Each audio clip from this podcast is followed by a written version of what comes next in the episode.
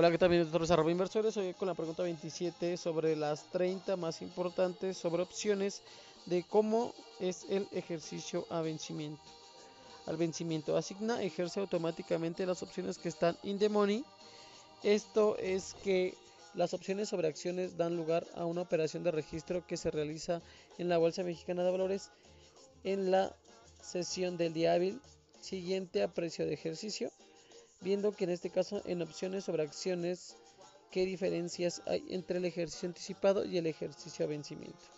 Uno es que cualquier día hábil es en horas perdón, de mercado y hasta 15 minutos después del cierre de la sesión de negociación entre la fecha de compra y el día de vencimiento, inclusive también que el tercer viernes del mes de vencimiento el ejercicio es automáticamente exclusivamente para las opciones que están ITM a no ser que se manifieste expresamente que no se desea ejercer las opciones ITM o que se manifieste expresamente que se desea ejercer las opciones que están en ATM o OTM.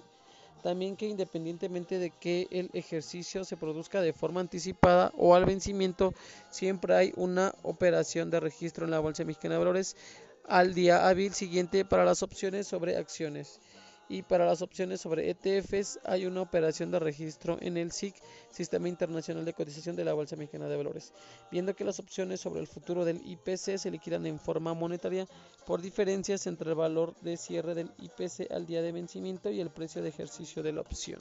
Así vemos como en esta pregunta 27, cómo es el ejercicio a vencimiento. Vemos que planteamos tres opciones, puede ser cualquier día hábil, eh, el tercer viernes del mes o el ejercicio es automáticamente exclusivo para las opciones que están ITM.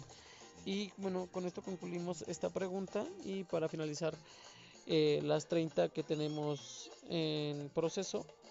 Y bueno, muchas gracias por estar aquí y tomarse unos minutos para eh, escuchar esta pequeña información.